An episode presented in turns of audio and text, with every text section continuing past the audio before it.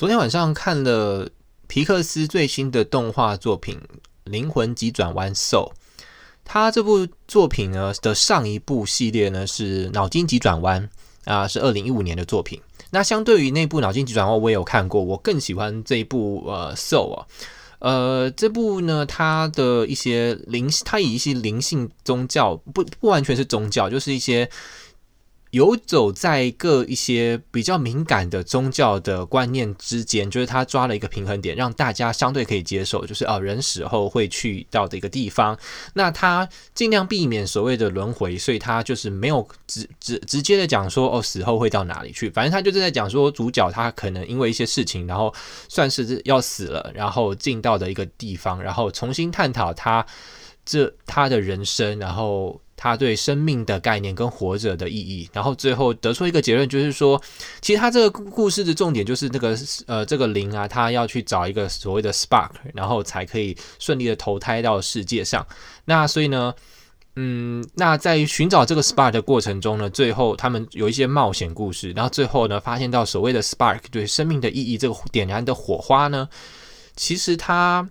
并没有一个绝对的东西，并不是我们所谓的认知说，哦，我人生的目标、人生的志愿就是所谓的 spark。因为男主角他本来是一个非常爱弹钢琴的人，他以为他他从一开始就给自己定义说，我的人生的的 spark 就是弹钢琴。其实刚开始，呃，跟着他的脚步角度一起去看这个人生跟这个世界观，你会认同，你会认同他，你会说，哦，对，呃，这个男主角就是在追求他的 spark，就是他弹钢琴、热爱钢琴这件事。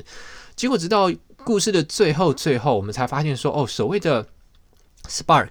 不一定是你认为的那个非常重要、远大的目标，而它可能可只是一个非常平凡的，就只是说，哦，活在的活着人生的当下，享受你活着这件事，其实就可以是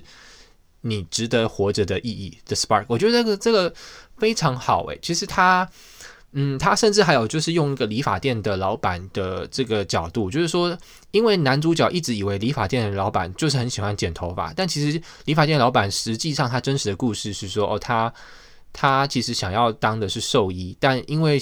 迫于现实的关系无奈，所以他最后因为没有钱去学兽医学校，所以他最后才当了一个理发师。那这个故事是男主角当初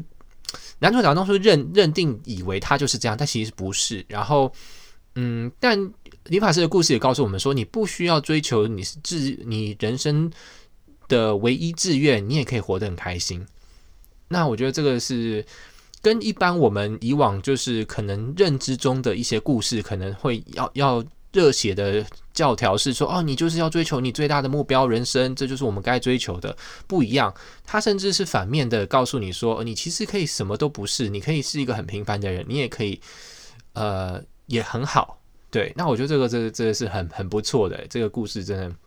很有深深度，很有寓意，然后很值得我们去思考。那我我最重要是我很喜欢他的这个背景，这个宗教方面、灵性方面的设定。他甚至是讲说，哦，什么你是哪一个维度的，嗯，的人这样子。那个，哎，反正我就还蛮喜欢的，嗯，应该会是，